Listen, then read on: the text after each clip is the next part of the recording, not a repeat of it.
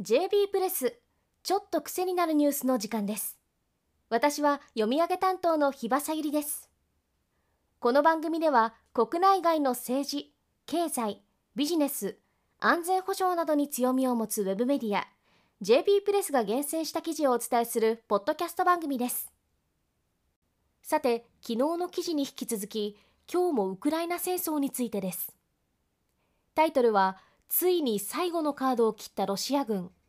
空軍を対地支援に本格投入。書き手は防衛省で情報分析官などを務めた軍事アナリストの西村金一さんです。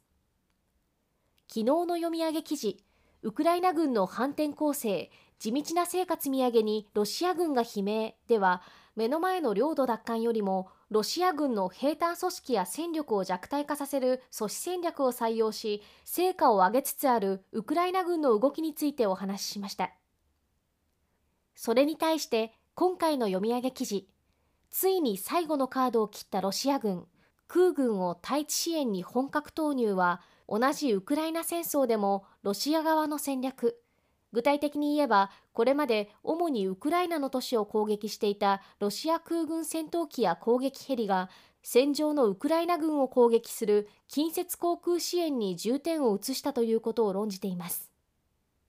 西村さんによれば侵攻を始めた当初ロシア軍の戦闘機はウクライナ領土内を飛行して撃墜され多くの損失を出した。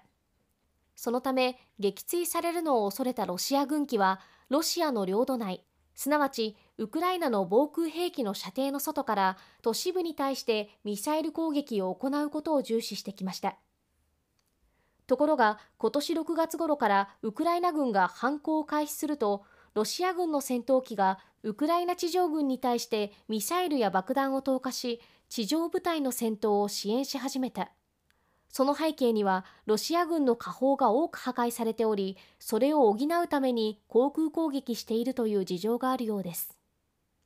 現状ロシアの領土内からの航空攻撃にウクライナ軍はなすすべがないと西村さんは指摘しています。同時にロシア軍機によるウクライナの防空システムの外からのアウトレンジ攻撃は航空優勢敵から大きな妨害を受けることなく作戦を遂行できる状態を確保できていないロシア軍機の最後のカードだとも述べています。この最後のカードにとどめを刺す上で最も効果的なのはウクライナに供与される予定の F16 戦闘機。その F16 に搭載される空対空ミサイルであればロシア領土内から空対地ミサイルを飛ばしているロシア軍機を叩ける。そうなればロシアの戦闘機はウクライナ地上軍に対する攻撃ができなくなると西村さんは主張しています。確かに空対地ミサイルの攻撃が収まればウクライナ軍の奪還速度も上がるかもしれません。そのためには一刻も早く F16 戦闘機を受け取り戦場に投入したいところですね。昨日の読み上げ記事と合わせて読むとウクライナ戦争で起きていることの理解が進むと思います。JB プレスにはウクライナ情勢をめぐる記事がたくさん掲載されていますのでぜひサイトに来てください。